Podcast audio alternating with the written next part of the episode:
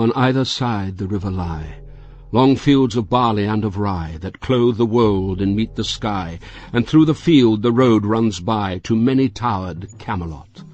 And up and down the people go, Gazing where the lilies blow, Round an island there below, The island of Shalott. Willows whiten, aspens quiver, Little breezes dusk and shiver Through the wave that runs forever, By the island in the river, Flowing down to Camelot. Four grey walls and four grey towers Overlook a space of flowers, And the silent isle embowers The Lady of Shalott. By the margin willow veiled Slide the heavy barges trailed By slow horses and unhailed, The shallop flitteth silken sailed, Skimming down to Camelot. But who hath seen her wave her hand, Or at the casement seen her stand, Or is she known on all the land, The Lady of Shalott?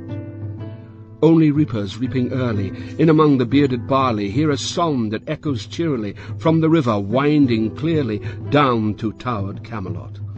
And by the moon the reaper weary, Piling sheaves in uplands airy, Listening, whispers, "'Tis the fairy Lady of Shalott."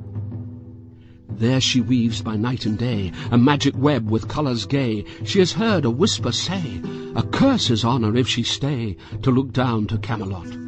She knows not what the curse may be, And so she weaveth steadily, And little other care hath she, The Lady of Shalott. And moving through a mirror clear That hangs before her all the year, Shadows of the world appear. There she sees the highway near, Winding down to Camelot. There the river eddy whirls, And there the Sully village churls, And the red cloaks of market girls Pass onward from Shalott.